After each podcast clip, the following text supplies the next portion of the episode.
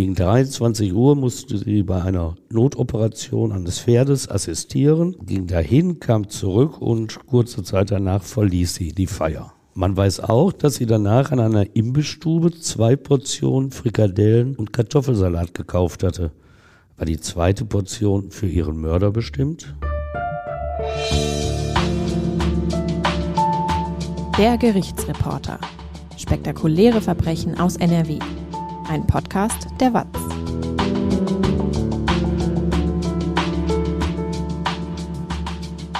Hallo und willkommen zum Podcast. Ich bin Brinja Bormann und bei mir ist Stefan Wette. Hallo Stefan.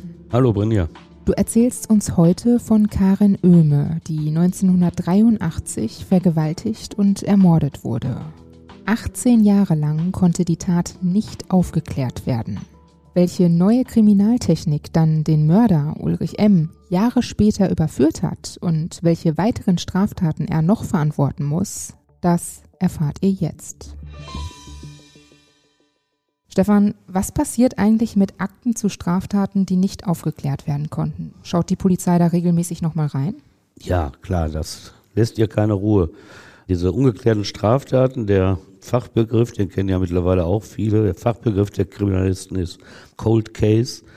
Und äh, da wissen wir jetzt, dass die Polizisten in regelmäßigen Abständen diese alten Mordakten wieder aus dem Regal holen und die vielen Seiten, die da zusammengekommen sind, auch erneut durcharbeiten. Und was gucken Sie, ob irgendeine Spur übersehen worden ist, ob eine Zeugenaussage neu bewertet in einem anderen Licht gesehen werden muss oder gibt es mittlerweile in der Kriminaltechnik auch Neuerungen, die jetzt Erfolg versprechen bei einer erneuten Untersuchung von Spuren, die der Täter am Tatort hinterlassen hatte.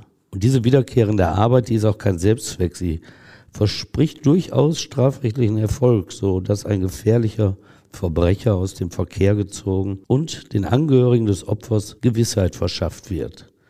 Das ist gerade bei Kapitalverbrechen wichtig, denn Mord verjährt nicht. Anders als Totschlag, der nach 20 Jahren verjährt oder andere Verbrechen. Hast du ein Beispiel für so einen Fall? Ja, da gab es in Bremen Anfang der 70er Jahre den Mordfall Carmen Kampe, der sich dann auch zum Cold Case entwickelt hatte. Erst 40 Jahre nach der Tat vom 1. Mai 1971 ermittelte die Polizei den wahren Täter, 40 Jahre danach. Und zwischenzeitlich hatte die Justiz sogar den falschen Täter, den die Kripo ihr präsentiert hatte, verurteilt, zu Unrecht verurteilt. Ich will die Geschichte dir eben erzählen. Das war die 17-jährige Carmen Kamper. Die war damals am 1. Mai 1971 auf dem Heimweg von der Diskothek vergewaltigt und ermordet worden. Das war am Bahnhof in Bremen und aus einem Zug im Bahnhof hatte ein Reisender die Tat sogar beobachtet und die Polizei alarmiert. Dennoch blieb die Suche nach ihrem Mörder erfolglos. Und zwei Jahre später, da war es schon damals ein Cold Case, zwei Jahre später hatte sich dann ein junger Kripo-Beamter die Akte geholt und den homosexuellen Otto Becker als Täter verdächtigt und vermeintlich überführt. Und das Bremer Landgericht hatte Becker dann zu zwölfeinhalb Jahren Haft verurteilt. Nur ein Formfehler, das Gericht war mit einem falschen Schöffen besetzt, sorgte für die Aufhebung des Urteils in der Revision durch den Bundesgerichtshof. Und in der neuen Verhandlung sprach das Landgericht Becker aus Mangel an Beweisen frei. Ganz kurz noch, warum eine falsche Besetzung des Landgerichts Bremen. Damals waren bei Schwurgerichtsverfahren, ich glaube, sechs Schiffe noch dabei. Das war so das Relikt aus der geschworenen Jury, die es bei uns früher auch mal gegeben hatte. Und eine Schöffin war geladen worden und statt ihrer war aber der Ehemann gekommen. Und das war im Gericht wohl keinem aufgefallen, dass der Ehemann dann, obwohl er gar nicht der Schöffe war, an der Urteilsfindung teilgenommen hatte. Na sowas. Man kann sich das nur vorstellen mit der damaligen Zeit, wo vielleicht Frauenrechte noch nicht so viel waren und dann kommt die Ladung an im Haus dieser, dieses Ehepaars und der Mann sagt, ach, da hast du ja keine Ahnung von, ich gehe da mal hin. Aber das war ein Glück für Otto Becker und auch für die Justiz und die Gerechtigkeit, weil er wurde eben freigesprochen und wie sich später zeigen wird, völlig zu Recht. Und dieser Fall geriet also in Vergessenheit seit den 70er Jahren und galt dann als ungeklärt. Anfang der 1990er Jahre ließ die Staatsanwaltschaft in Bremen sogar die Beweise im Mordfall Kamper vernichten. Ein glücklicher Zufall, der hatte aber dazu geführt, dass an der Kleidung der Toten gesicherte Haare des Täters beim Bundeskriminalamt in Wiesbaden aufbewahrt worden waren. 2001 untersuchten Rechtsmediziner dieses genetische Material und enttarnten so einen damaligen Wachmann. Schon 1971, nach der Tat, war er laut der Spurenakte 135 in Verdacht geraten, hatte sich aber herausreden können. Verantworten musste er sich jetzt trotz der Enttarnung nicht mehr. Acht Jahre zuvor war er gestorben, hatte sein blutiges Geheimnis mit in den Tod genommen. Jetzt stand er als Mörder fest. Otto Becker war endgültig rehabilitiert und den Angehörigen der Ermordeten war nun Gewissheit, verschafft worden, 40 Jahre nach dem Mord. Der Fall der ermordeten Karin Oehme, der ist ja auch so ein sogenannter Cold Case. Ja, der auch so fast so lange dauerte. Und es ist vor allem der Hartnäckigkeit des Münsteraner Rechtsmediziners Bernd Brinkmann zu verdanken, dass dieser Cold Case der in Dülmen vergewaltigten und ermordeten Karen Oehme nach 18 Jahren gelöst wurde. Dieser frühere Leiter der Rechtsmedizin in Münster, 1939 geboren, hatte das Institut für Rechtsmedizin in Münster 1981, also zwei Jahre vor dem Tod der jungen Tierärztin, übernommen. Nach ihrem Tod war er vor Ort im Haferfeld, wo ihre Leiche gefunden worden war. Der Anblick des nackten Leichnams, dieser demütigende Umgang des Mörders mit seinem Opfer, der hatte sich ihm eingeprägt ließ ihn wahrscheinlich nicht los. Ja, diesen Mordfall, den wollte er lösen, das musste er. Ich will nicht von Besessenheit sprechen, aber da kann sich ja jeder von uns gut reinversetzen. Wenn du so einen Fall hast, dann möchtest du nicht, dass dieser Mord ungesühnt bleibt. Doch mit den damaligen Mitteln der Rechtsmedizin und der Kriminaltechnik ließ er sich nicht lösen. Und noch ahnte man nicht, dass es nur noch wenige Jahre dauern würde, und ein neues Verfahren zur DNA-Analyse aus den USA nach Deutschland gelangen sollte. Aber 1983, was stand den Experten da zur Verfügung? Sperma hatten sie am Körper und am Schama der Toten gesichert und asserviert. Dass der Mörder die Blutgruppe Null besaß, das wussten sie auch damals. Aber diese Gruppe weise viele Menschen auf, genau 41 Prozent der Bevölkerung. Es half den Ermittlern damals also nicht weiter. Aber in diesen winzigen Spuren Körperflüssigkeit des Mörders da stand schon alles drin, was ihn später identifizieren sollte.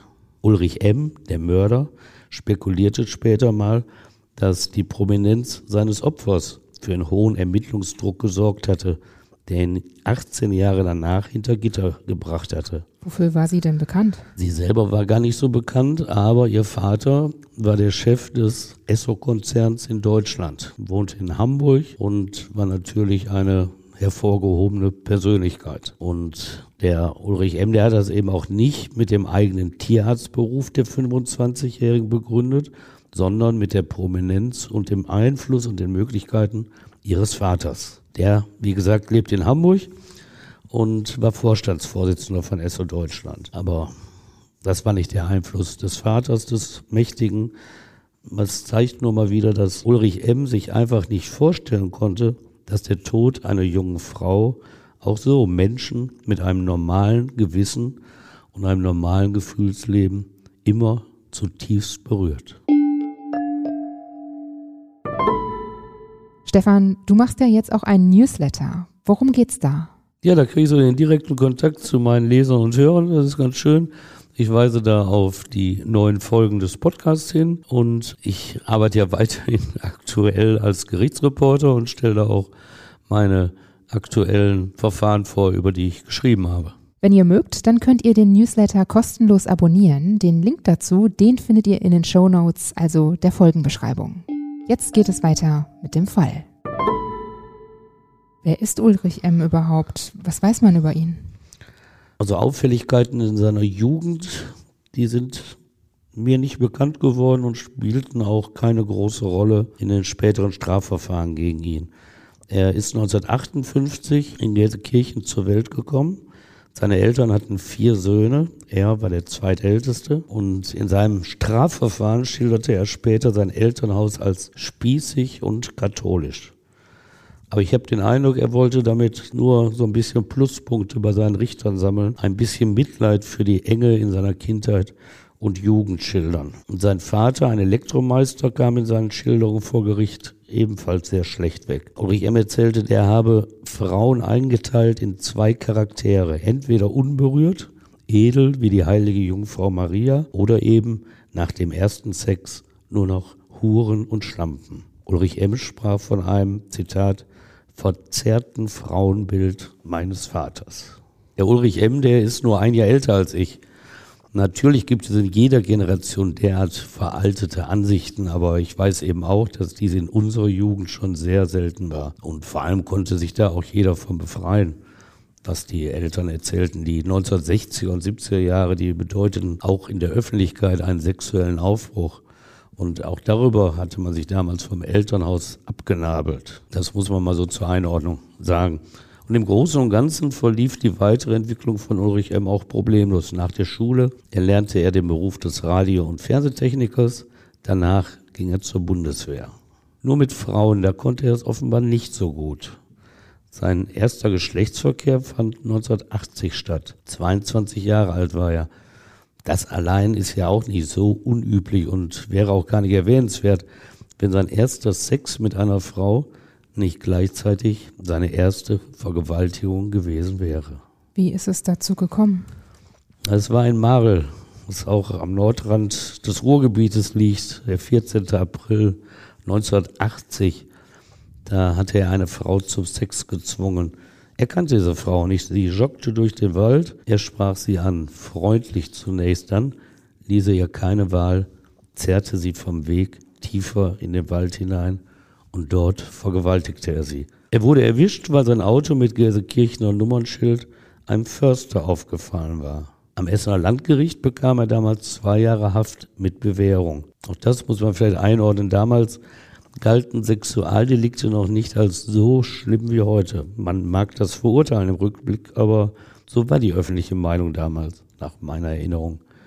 Das Urteil fiel also nicht unbedingt aus der Reihe. Ulrich M. als Typ, der war das, was man so eine Kante nennt. Er hatte mit seinem Bruder zu Beginn der 1980er Jahre in Recklinghausen ein Fitnessstudio eröffnet, arbeitete seit einiger Zeit an der Gestaltung seines Körpers zum Kraftpaket. Als eine Art Arnold Schwarzenegger galt er im Freundeskreis. Und nachdem er mit Anabolika nachgeholfen hatte, brachte er mit 1,80 Meter Körpergröße 105 Kilogramm auf die Waage. Körperlich auch das muss man feststellen, war er seinen weiblichen Opfern weit überlegen.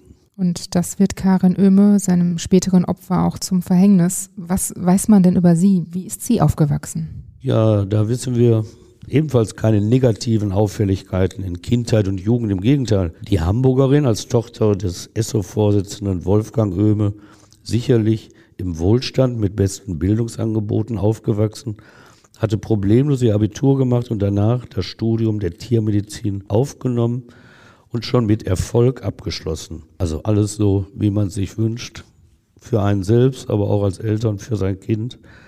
Zur Tatzeit im Jahre 1983 steckte sie in einem Praktikum in der Tierklinik Hochmoor in Gescher, nicht weit entfernt von Dülmen.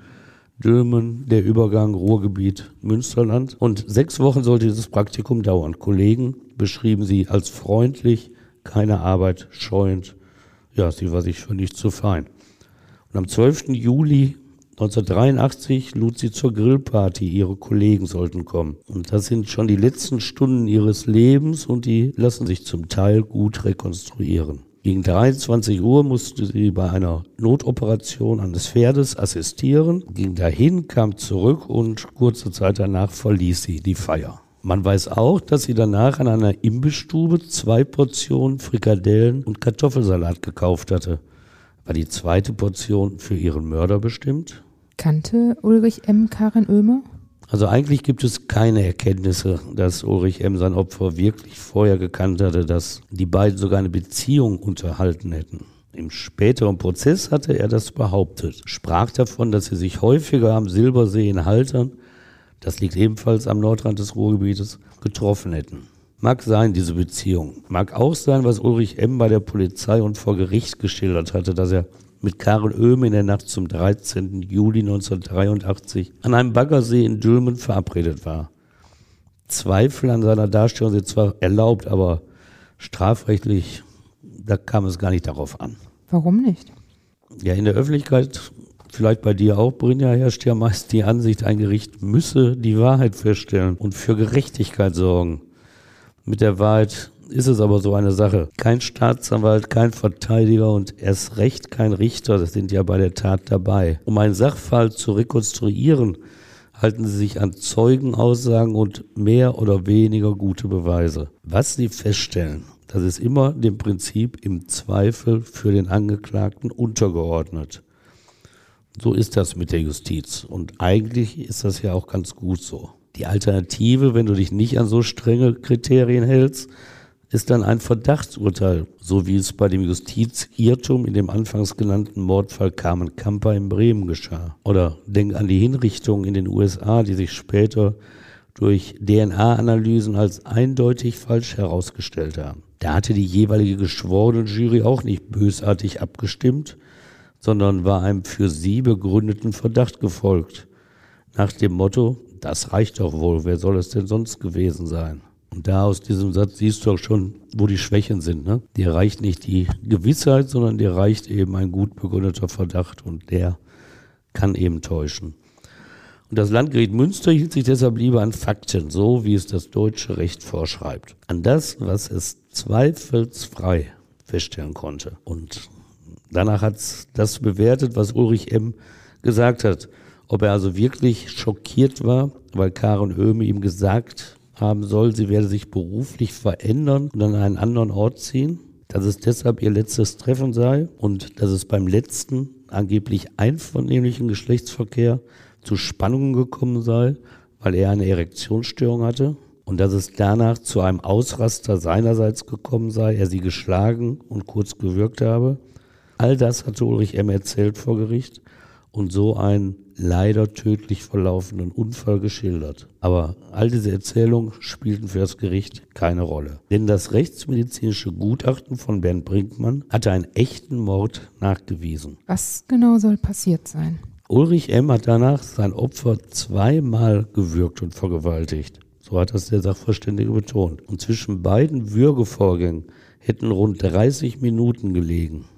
Das hat er aus dem Obduktionsergebnis des Leichnams herausarbeiten können. Und das ist ja schon, wenn 30 Minuten zwischen zwei Würgevorgängen liegen, dann kann es nicht mehr das Ausrasten sein, weil die Frau sich vielleicht lustig gemacht hat, weil du Erektionsstörungen hatte. Da stimmt also schon seine Darstellung nicht. So, und Bernd Brinkmann erzählte dann, was nach seiner Erkenntnis im ersten Fall der Täter Karen Oehme nach einem Streit Zitat Brinkmann, angewürgt, so ist der Fachausdruck, angewürgt. habe. Also eben nicht richtig erwürgt, sondern nur damit begonnen hat. Und dann habe Ulrich M. die bewusstlose Frau in das Haferfeld getragen, über einen längeren Zeitraum gewürgt, bis sie tot war. Und dann den Leichnam erneut vergewaltigt. So lautete der zweifelsfreie Vortrag des Rechtsmediziners und er bedeutete für den Angeklagten die lebenslange Haft. Am 9. Dezember 2002 verurteilte das Schwurgericht in Münster Ulrich M. wegen Mordes zu dieser Strafe. Und im Urteil hieß es, Zitat, den Tod durch Ersticken hat M. beabsichtigt, um ungestörten Geschlechtsverkehr zu haben. Gehen wir noch mal einen Schritt zurück. Es war ja aber gar nicht so einfach, Ulrich M. zu verurteilen, denn zwischen dem Mord und der Verurteilung liegen ja einige Jahre. Ja, in der Tat. Die Strafverfolgungsbehörden, die kamen ja zunächst gar nicht daran. Sie hatten keinen Beweis, dass er es war. Und in diesen 18 Jahren zwischen dem Mord an Karen Oehme in Dülmen und dem Urteil in Münster hatte der Gelsenkirchener weitere Sexualdelikte begangen und war sogar ins Vereinigte Königreich nach England geflüchtet. So viel war also passiert in diesen 18 Jahren. Aber zunächst blieb Ulrich M. im Ruhrgebiet. Nach dem Mord an Karen Oehme, für den er gar nicht verdächtigt wurde damals, lernte er eine junge Frau kennen, allerdings nur flüchtig. Eines Tages ist der 1. April 1984, also gut ein Jahr nach der Tat an Karen Oehme, fährt Ulrich M. zu der 29-Jährigen nach Hause. Wie vereinbart, ziehen sie gemeinsam los. Sie steigt in sein Auto, doch plötzlich biegt er in einen einsamen Feldweg bei Düsseldorf ab. Es ist fast die Kopie der Tat vom 13. Juli 1983, eine Kopie der Todesnacht von Karen Oehme. Ulrich M. zwingt in der Nacht zum 2. April 1984 auch diese Frau zum Sex, spielt mit einer Damenstrumpfhose. Er legt sie der Frau um den Hals und droht, sie nach ihrem Tod in den Rhein zu werfen. Es ist schrecklich für sie, Todesangst muss sie empfinden. Und danach wird sie an diesem Abend zum zweiten Mal von Ulrich M. vergewaltigt. Anschließend, es scheint nicht zu passen zu einem Mörder, fährt er sie zurück nach Hause. Warum hat er sie nicht umgebracht? Ja, das habe ich mich auch gefragt, denn es ist wirklich ungewöhnlich für Straftäter, wenn die Intensität ihrer Verbrechen abnimmt. Eigentlich sitzt jeder noch eins drauf bei der nächsten Tat. Bei jeder Straftat wird es schlimmer, grausamer. Bei Ulrich M. passt dieser Erfahrungssatz nicht. Der Mann, der neun Monate zuvor Karen Oehme erwürgt hatte, er bringt sein Opfer jetzt nach Hause. Zeigt sie ihn dann an? Ja, sie hat Anzeige erstattet, doch Ulrich M. war nicht zu ermitteln. Und es kommt am 16. November 1985 zur nächsten Tat. Wieder eine Vergewaltigung, jetzt in Neuss. 20 Jahre alt ist diesmal das Opfer des damals 27-Jährigen. Eine weitere Kopie, zwei Vergewaltigungen, einmal gewürgt. Außerdem spielt Ulrich M. genussvoll mit einem Wollschal. Auch dieses Opfer lässt er leben, begnügt sich mit dem Sex und der Machtdemonstration. Leichtsinnig ist er. Denn der 20-Jährigen gelingt es, das Kennzeichen am Auto ihres Vergewaltigers abzulesen und der Polizei zu melden. In Gelsenkirchen ist der Halter des Autos gemeldet. Am nächsten Tag hat die Polizei Ulrich M. ermittelt und festgenommen. Am selben Tag wird er wieder auf freien Fuß gesetzt. Geringe Auflagen sollen dafür sorgen, dass er sich dem Verfahren nicht entzieht. Ulrich M. ist zufrieden mit dieser milden Entscheidung. Aber warum ist sie milde? Polizei und Justiz wussten da ja noch gar nichts von dem Mord an Karen Oehme und auch nicht von der Vergewaltigung der 29-Jährigen ein Jahr zuvor. Und dennoch ist die Entscheidung, ihn wieder freizulassen, auch aus damaliger Sicht eigentlich unverständlich, denn für die Justiz war er ja ein Wiederholungstäter, nachdem er die Chance der Bewährungsstrafe nach der Vergewaltigung in Marl 1980 offenbar nicht beachtet hatte. Ulrich M. wird das vermutlich ähnlich gesehen haben und wollte sein Glück mit der Justiz nicht überstrapazieren. Deshalb nutzte er die Chance der wiedererlangten Freiheit, um sich ganz schnell abzusetzen. Über Paris fuhr er mit dem Zug nach London. Sicher fühlte er sich dort. Wie lebt er denn dann in England? Ja, wir wissen, dass er in England mehrfach Wohnung und Arbeit gewechselt hat, dass er sich schließlich in Swindon im Südwesten Englands niedergelassen hat. Diese 155.000 Einwohner große Stadt ist im Aufbruch in der damaligen Zeit. Sie setzt auf moderne Informationstechnik und gilt als das Silicon Valley der Briten. Ulrich M. sieht die Chance und gründet dort eine Firma, mit der er Fernsehgeräte und Computer repariert. 1989 lernt er auch eine Frau kennen. Sie ist 18 Jahre alt, 14 Jahre jünger als er. Ulrich M. kauft auch ein Haus. Die beiden verloben sich, denken an Heirat, an Kinder. 2019, jetzt mal kleiner Sprung, um diese Verlobung zu erklären, geht die britische Malerin Anna Mazzotta mit der Nachricht an die Öffentlichkeit, dass sie die Frau ist, die mit Ulrich M. verlobt war. Drei Jahre lang. Zitat, im Rückblick machen viele Dinge Sinn, so sagt sie.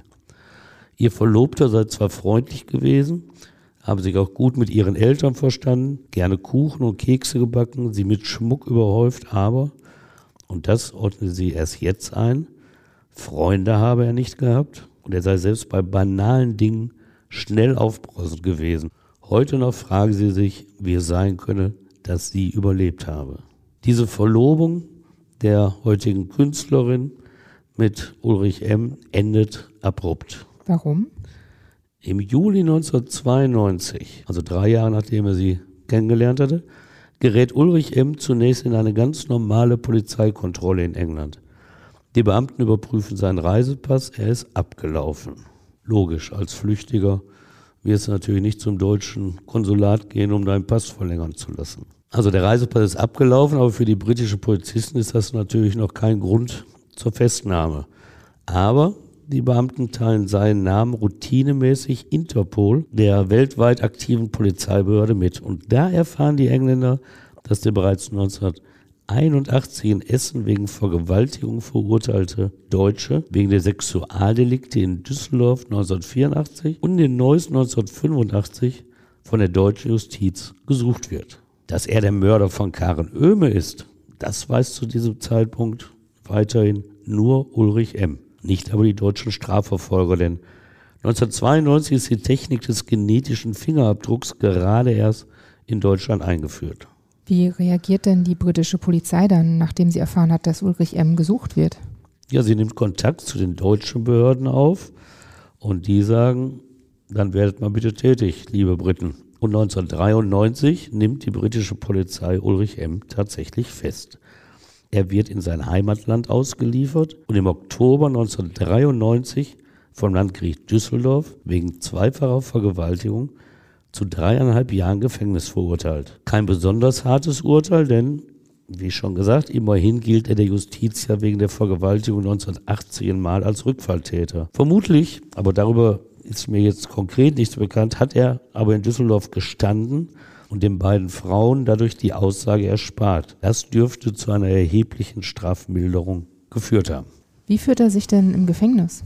Ja, an Ulrich M., was ich so nachgelesen habe, werden oft seine guten Manieren und seine freundliche Art gelobt. Man muss das jetzt differenzieren zu seinen Straftaten, aber das ist so der allgemeine Eindruck. Und dieses Verhalten das hat er wohl auch im Knast nicht abgelegt. Und so kommt er wegen guter Führung schon im April 1955 vorzeitig auf freien Fuß. Was macht er dann? Er fährt noch einmal nach England, doch seine Verlobte will jetzt nichts mehr von ihm wissen. Sie weiß ja, warum er verhaftet und verurteilt wurde. Als Mann fürs Heiraten und Kinderkriegen spielt er, der Vergewaltiger, für sie keine Rolle mehr. Ulrich M. sieht auch ein, dass er keine Chance mehr hat. Er sieht zu, dass er sein Haus verkauft bekommt und verlässt die Insel 1996 endgültig. In Deutschland will er sich eine neue Existenz aufbauen. Als Jahre später in England bekannt wird, dass er Karen Oehme ermordet hat, fragen britische Journalisten in seinem ehemaligen Umfeld nach.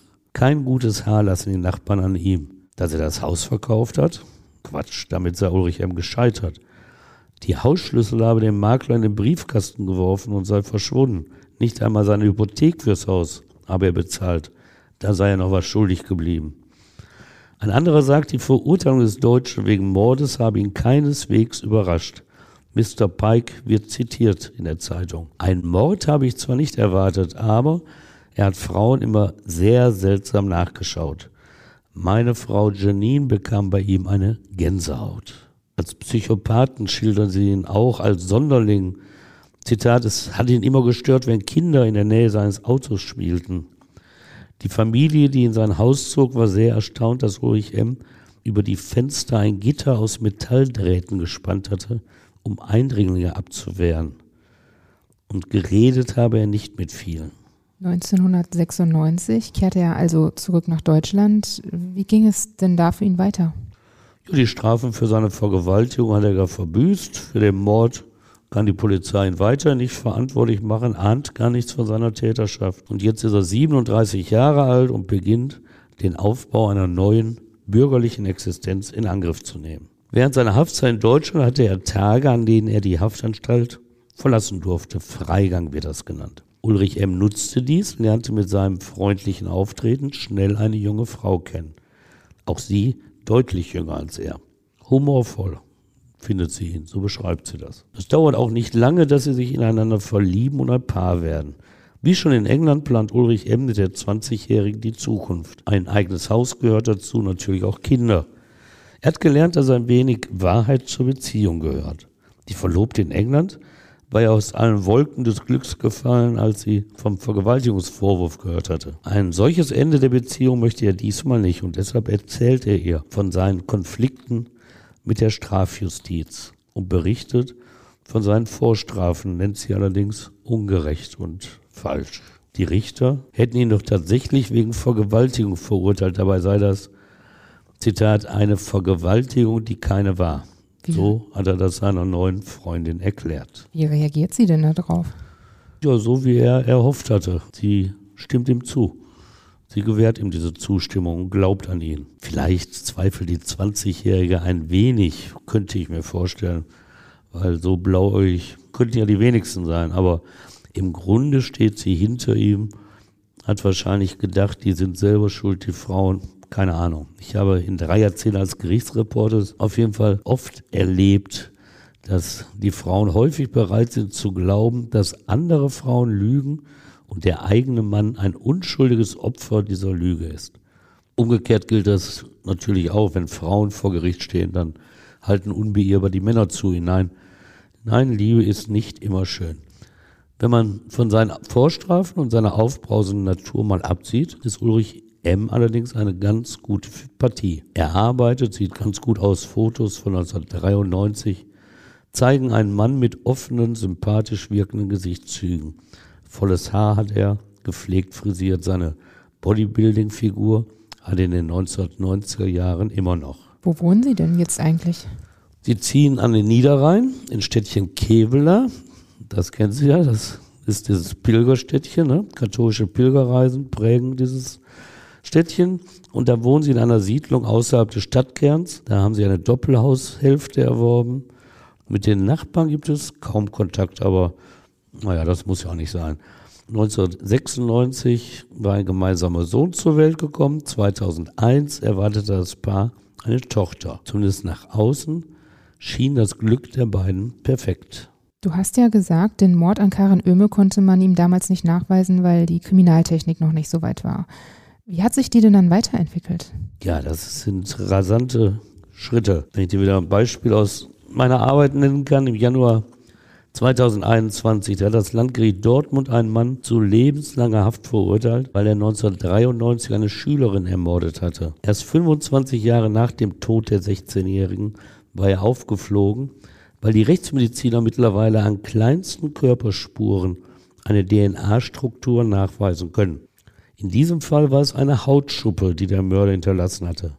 Eine Hautschuppe kaum vorzustellen. Da gab es im Mordfall Öme schon mehr Spuren, aber lange Zeit ließen diese sich nicht auswerten. Ich weiß noch, wie groß der Fahndungseifer in diesem Fall war. Am 1. April 1983 da hatte ich meine erste Stelle als Redakteur bei der Watz in Dorsten angetreten. Diese Stadt liegt auch nicht weit entfernt von Dülmen, wo Karen Oehme vergewaltigt und ermordet wurde. Gerade wegen dieser räumlichen Nähe bewegt die Suche nach dem Täter auch in Dorsten die Öffentlichkeit.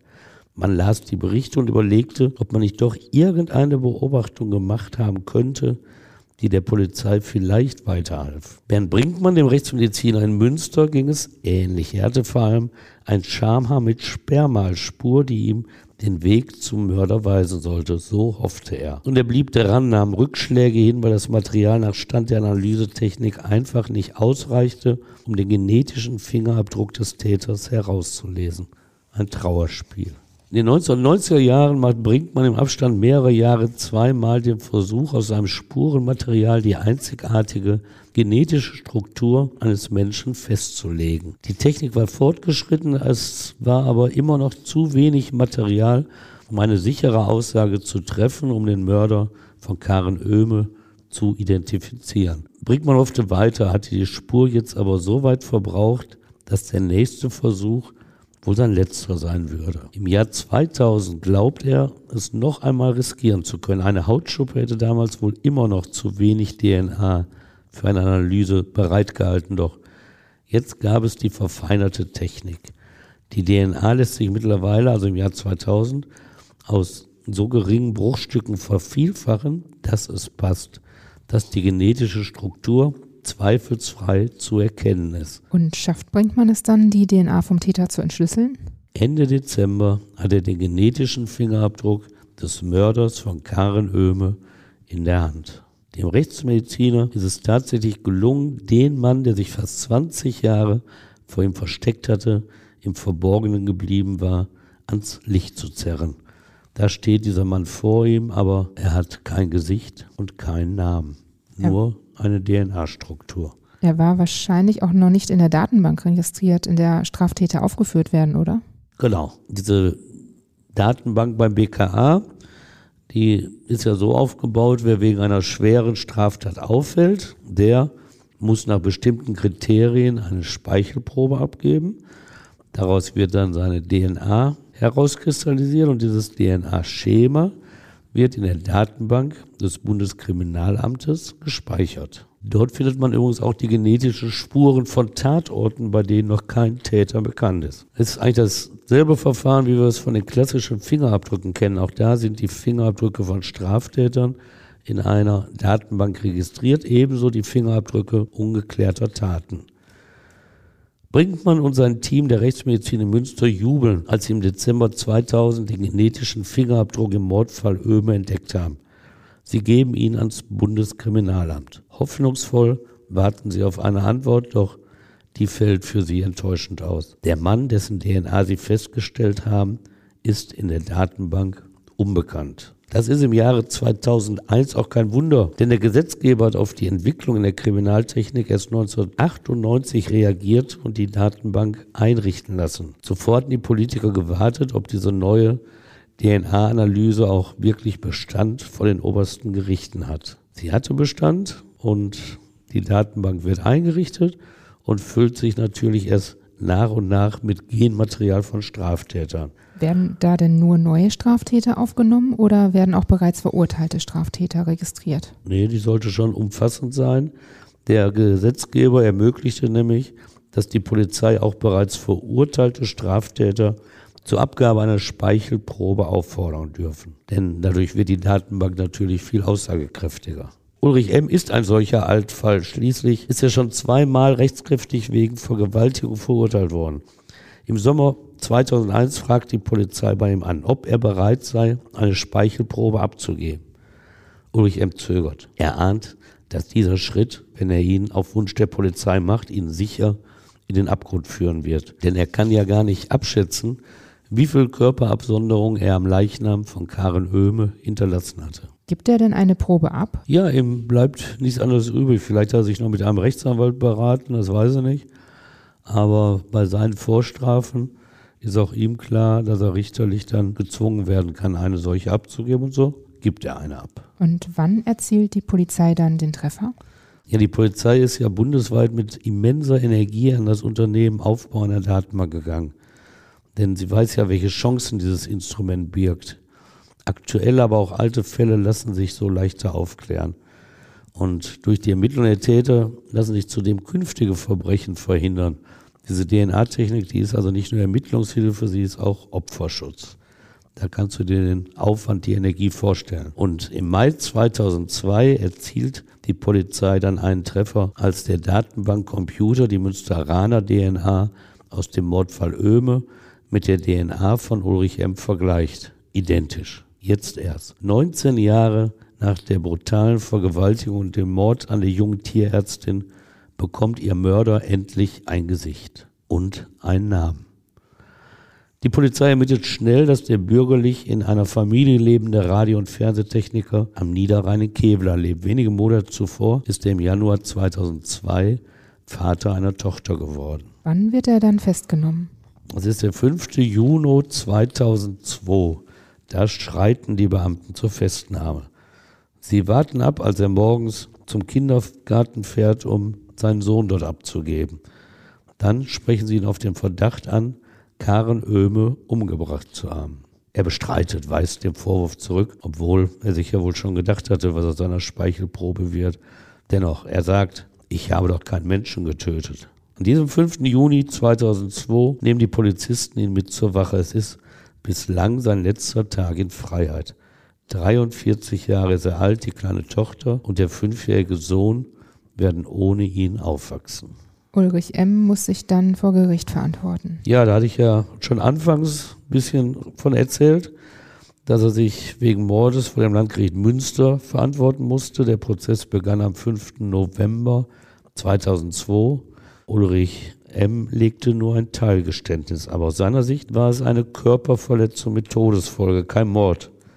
Mehrfach habe er sich zuvor mit der jungen Tierärztin am Silbersee in Halter getroffen und Zärtlichkeiten ausgetauscht. In der Tatnacht habe sie Schluss gemacht mit ihm. Zitat, ich bin dann ausgerastet und habe sie gewürgt, erzählte er vor Gericht. Dann habe er sie vergewaltigt, aber da, so betont er, lebte sie noch. Glaubt das Gericht das? Nee, sie nahm ihm das nicht ab. Es stellte schon die vielen einvernehmlichen Treffen der beiden in Frage. Möglicherweise, sagt das Gericht, mit einer List habe er die ihm flüchtig bekannte Karen Oehme in das Waldgebiet in Dülmen gelockt. Dort habe er Sex gewollt. Es sei angesichts der Spuren auf dem Waldboden vor der ersten Vergewaltigung zu einem heftigen Kampf gekommen, weil Karen Oehme sich ihm eben widersetzt habe, kein Interesse an Sex mit ihm hatte. Schließlich habe er sie erwürgt und sich am Leichnam vergangen. Wie lautete dann schließlich das Urteil? Auf lebenslange Freiheitsstrafe. So war am 10. Dezember 2002 das Urteil, das sich zum Tatablauf, wie auch schon eingangs erwähnt, auf die Rekonstruktion des Rechtsmediziners Bernd Brinkmann stützte.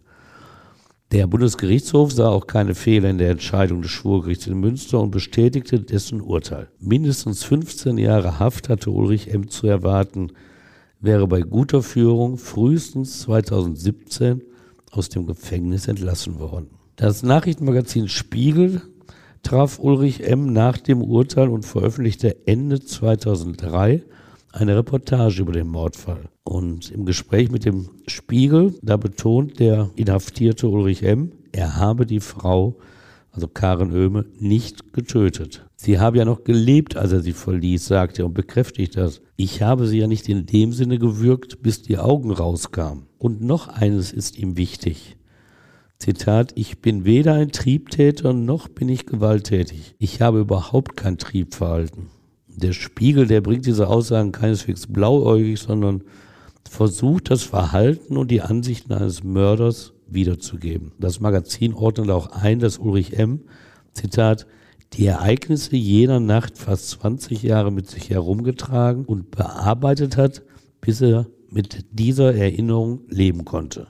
Der damalige Autor des Artikels wundert sich auch, dass Ulrich M. fast 20 Jahre lang keine weitere Straftat mehr begangen hatte. Zitat, kann es sein, dass ein Sexualstraftäter seinen Trieb bezwingt? Kann es sein, dass der Mord an Karen Oehme ein Lebensphasen-Delikt ist, wie es der Anwalt von M. formuliert? 2003, als dieser Artikel erschien, wusste bis auf Ulrich M. selbst noch niemand, dass die brutale Ermordung der jungen Tierärztin eben nicht sein einziger Mord war. Was ist denn noch passiert und wie kam das dann raus? Das ist der traurige Tod einer französischen Studentin. Die Wissenschaft, die arbeitet ja international, tauscht sich aus. Das gilt auch für die Rechtsmediziner, auch für die Kriminalisten. Der Fortschritt kennt eben keine Landesgrenzen, keine Staatsgrenzen. So nutzten Justiz und Polizei in Frankreich natürlich zeitgleich mit den Deutschen die Entwicklung in der Analyse des genetischen Fingerabdrucks. Auch sie bauten eine Datenbank mit DNA-Mustern auf. Und auch die Franzosen lassen ungeklärte Fälle nicht los, Cold Case Morde, die nicht Routine sind. Da ist zum Beispiel Sylvie Berton, eine Studentin aus dem ostfranzösischen Avallon, 350 Kilometer westlich von Freiburg. Tot war die damals 24-Jährige im Mai 1989 in der Badewanne ihrer Wohnung gefunden worden. Die Ermittler der Mordkommission aus der nächstgrößeren Stadt Dijon brauchten keine Spurensicherung, um das gewaltsame, grausame Sterben von Sylvie Berton zu erkennen. Ein Unbekannter hatte ihr das Leben genommen, das mit allen Hoffnungen und Chancen noch vor ihr gelegen hatte. Grausam gequält hatte der Mörder die 24-Jährige vergewaltigt und zum Schluss erwürgt. Das alles sahen die Ermittler, wer das getan hatte, das aber blieb ihnen verborgen. Sie untersuchten das persönliche Umfeld der Studentin, fanden aber keinen Hinweis. Ihr Freund, auch dieser Ansatz ist Routine bei Ermittlungen, schied als Täter aus, weil er auswärts unterwegs war und damit ein sicheres Alibi besaß. Regelmäßig nahm die französische Polizei die Akte vor, fand aber weiter nichts. Fragmente von Spermaspuren gab es, aber auch sie ließen sich, so wie in dem Münsteraner Fall, jahrelang nicht analysieren. Die DNA blieb unbekannt. Bis zum Jahre 2005 dauerte es, dass auch diese Spur dank der verfeinerten Technik den genetischen Fingerabdruck des Mörders preisgab. Und der konnte dann ja mit der Datenbank abgeglichen werden. Mit Erfolg? Erstmal nicht. Das war fast wieder so wie beim Mordfall Öhm in Deutschland. Der erste Vergleich in der nationalen Datenbank Frankreichs blieb ohne Erfolg. Der Mörder von Sylvie Berton war in Frankreich nicht als früherer Straftäter gespeichert. Aber das Ermittlungsverfahren lebte dennoch wieder auf, wurde nicht eingestellt. Und 2006 übermittelten die französischen Fahnder das DNA-Muster an die deutschen Kollegen beim BKA in Wiesbaden. Ein kluger Schritt. Treffer meldete Wiesbaden in Richtung Lyon. Es war nicht nur ein Treffer, den die Polizisten und der hartnäckige Untersuchungsrichter Charles Prats in Dijon feierten. Es war schon fast ein abgeschlossener Fall. Denn ihr Mörder saß ja schon seit Jahren, genau seit 2002, wegen des Mordes an Karen Oehme in den JV-Geldern am Niederrhein ein, verurteilt zu lebenslanger Haft. In aller Ruhe durften die Franzosen also weiter ermitteln. Wie lief denn die Zusammenarbeit der Länder? Viel besser, als das in der Öffentlichkeit oft angenommen wird. Das zeigt auch dieser Fall. Im Jahre 2007 erhob die französische Justiz eine Anklage gegen Ulrich M. wegen Vergewaltigung und Mord im Fall Sylvie Bonton. Die deutschen Behörden prüften dann die Vorwürfe und überstellten Ulrich M. im Jahre 2010 nach Frankreich. Es kam ja zeitlich nicht so drauf an, weil er, wie gesagt, lebenslange Haft verbüßte. Eigentlich gilt ja der Grundsatz, dass Deutschland eigene Staatsbürger nicht ausliefert in das Gefängnis oder zur Verhandlung in einem anderen Staat. Es übernimmt allerdings Verfahren aus dem Ausland, wenn sich ein Deutscher da verdächtig gemacht hat, eine Straftat begangen zu haben. Und dann macht unser Staat eben den Deutschen in der Heimat den Prozess. In der EU gibt es noch eine andere Möglichkeit. Der eigene Staatsbürger wird ins EU-Ausland nur für die Strafverhandlung überstellt. Zur Vollstreckung der dort verhängten Strafe geht es dann zurück in die Heimat. Wie war das dann damals bei Ulrich M? Genauso wie ich zum Schluss geschildert habe.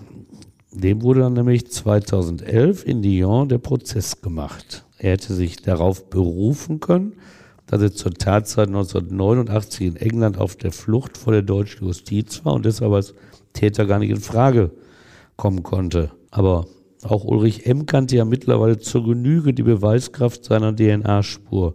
Und so räumt er vor Gericht ein, zur Tatzeit mit seinem weiß-blauen, zum Wohnmobil umgebauten VW-Bus für einige Monate in Frankreich gewesen zu sein. Dort habe er ein Verhältnis mit der Studentin Sylvie Baton gehabt. Der Sex sei einvernehmlich gewesen. Nein, umgebracht, gar gequält. Nichts mit zu tun, habe er sie nicht. Glaubt das Gericht das? Ja, er hat ja Pech mit dem, was Gerichte ihm glauben. Auch das französische Gericht nahm ihm das wieder nicht ab. Die Spuren am Tatort die sprachen nämlich eine ganz andere Sprache. Ich hatte es ja vorhin geschildert. Und am 12. Oktober 2011 verurteilte das Gericht in Lyon ihn 22 Jahre nach diesem Mord an der französischen Studentin zu lebenslanger Haft. Und zwei Wochen später, das ist anders als bei uns, präzisierte das Gericht, dass 22 Jahre lang keine Lockerung erlaubt sein und zusätzlich die Sicherungsverwahrung verhängt werde. Dagegen hat Ulrich M. dann Berufung eingelegt und am 22. September 2012 bestätigte auch das Berufungsgericht die Entscheidung. Jetzt war also auch der zweite Mord mit seiner Täterschaft rechtskräftig. Und danach kam Ulrich M. zurück ins deutsche Gefängnis. Dieser DNA-Treffer für den Mord in Frankreich, der löste Ermittlungen dann auch in England aus. So funktioniert die Zusammenarbeit ja mittlerweile.